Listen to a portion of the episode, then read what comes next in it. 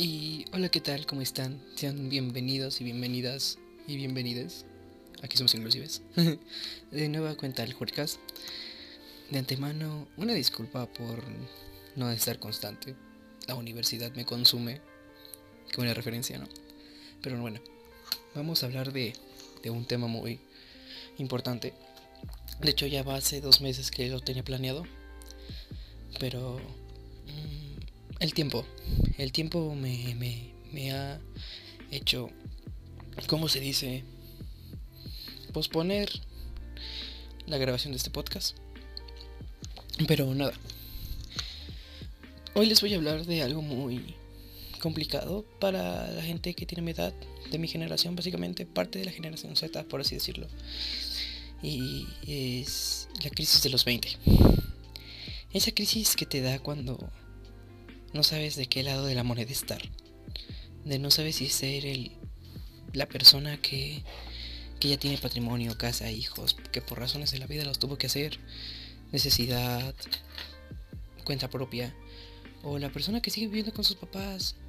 Y aquí hay muchos pros, muchos contras, muchos lados a los cuales te puedes ir. De ser el vato o morra consentido de tu familia, que todo te dan, que no sufres, que no tienes carencias, que no nada, que te está yendo bien en la vida. Y del otro lado están las personas que tienen que trabajar, que tienen que partirse de la madre, que tienen que sobrevivir con 200 pesos a la semana en la universidad.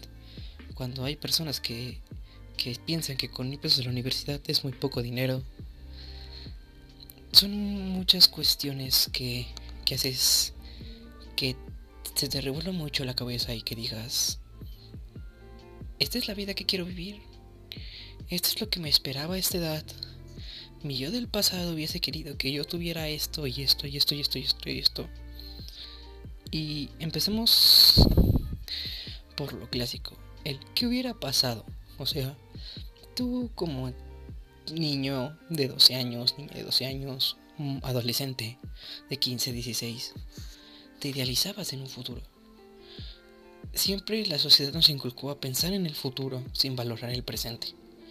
Siempre a pensar en qué pasará, en el qué pasaría, o esto va a pasar en vez de que esto está pasando, o esto va a pasar. O sea, no, no, que es muy complicado entender eso. Pero volviendo, volviendo al tema. Tú como adolescente, niño, lo que sea, te idealizabas como Mm, el estereotipo de persona de 20 años que tenías en la década pasada, la antepasada, de una persona que ya tenía cosas, no lujos, sino cosas propias, no sé, un carro, tenías una habitación bonita, te salías de fiesta cada fin de semana, tenías un cuarto lleno de consolas, un cuarto con un burro lleno de maquillaje, no que yo qué sé. Y te idealizabas eso. Y a forma de que crecías, te ibas idealizando cosas diferentes, cambiabas de opinión, pero sigues idealizando y no analizabas lo que eres ahora, lo que eras en ese momento y lo que podías tener en el futuro en base a lo que tenías en ese momento. Y aquí es donde me pregunto, ¿qué hubiera pasado si nos hubiéramos dado cuenta de nuestro presente en ese entonces? Por ejemplo, yo cuando tenía 15 y 16 años me idealizaba con un carro, con una relación estable, con novia, con trabajo, la universidad en buen promedio. Nos idealizábamos cosas buenas, o sea, no sufrías, nunca, nunca pensamos, nunca pensábamos en las consecuencias psicológicas que íbamos a tener en nuestro desarrollo como sociedad, como individuos. Y aquí parten también los estereotipos físicos, o sea, por ejemplo yo me idealizaba más alto, con una voz más gruesa, siendo el estereotipo de vato atractivo de 20, 21 años. Y hay chavas que se quejan de lo mismo, chavos que se quejan de lo mismo, de que no tienen barba o que no están más altas, no tienen atributos o cosas por el estilo. Y empiezas a idealizarte y a compararte con la gente.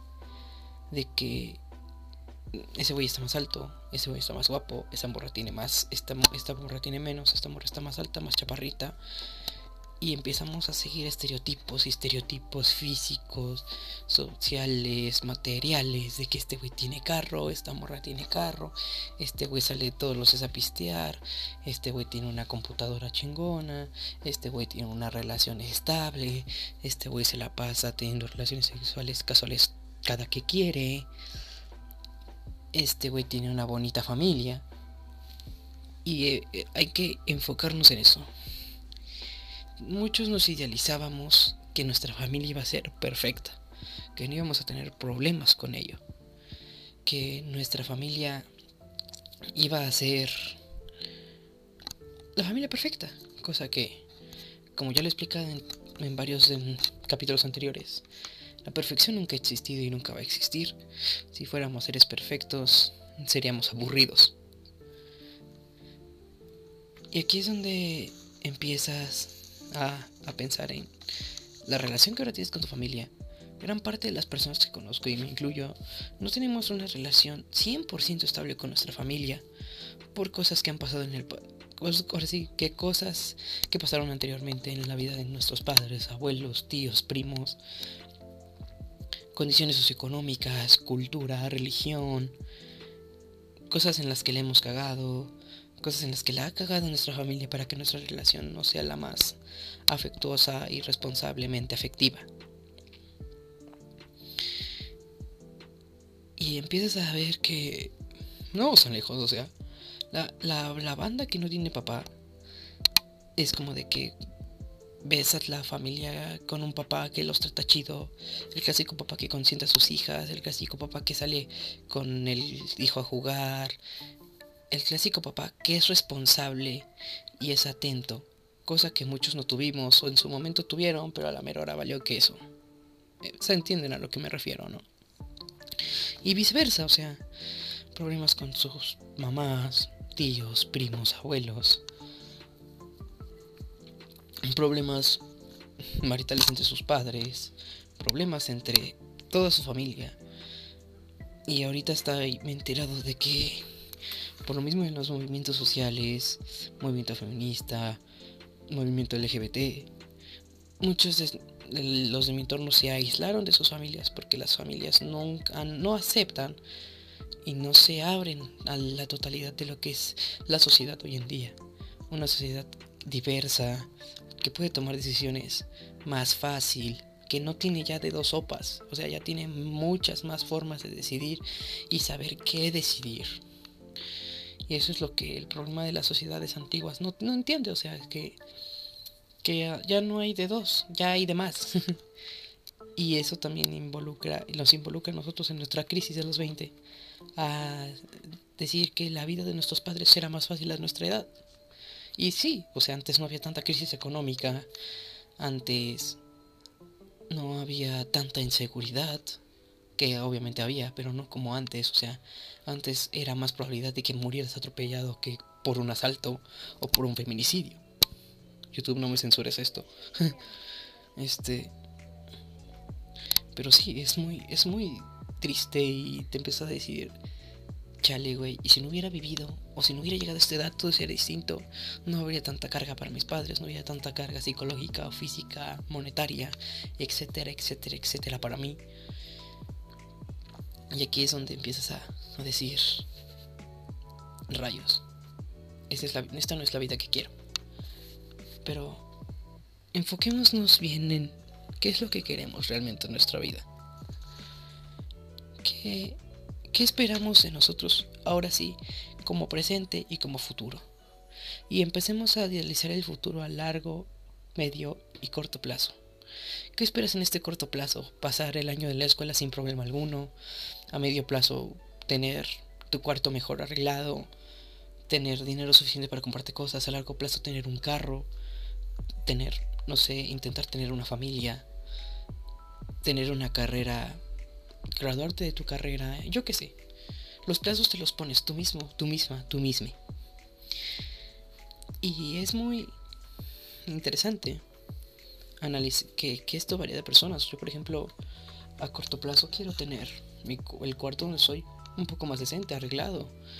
A mediano plazo quiero mejorar la computadora, quiero mejorar mi físico, A largo plazo quiero tener un carro, tener la carrera a punto de terminar, trabajar en algo relacionado a mi carrera o trabajar en algo relacionado a lo que me gusta hacer en realidad.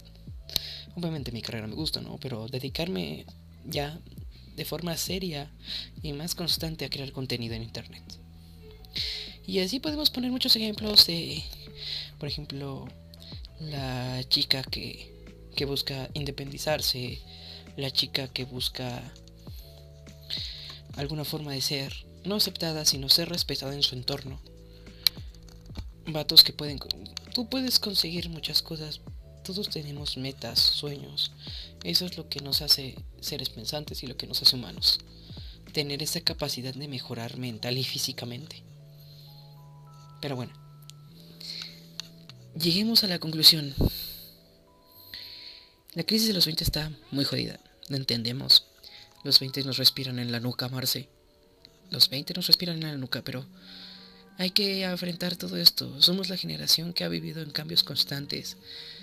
Y en mi país han pasado terremotos, mucha inseguridad, economía por la, por la reverenda mierda. Y movimientos sociales que están haciendo un cambio a corto a corto, medio, largo plazo. Pero están haciendo un cambio. Nosotros como sociedad estamos haciendo un cambio. Y para nuestras futuras generaciones es muy probable que no vivan la crisis de los 20. Porque, o una de dos. O no hay otra generación.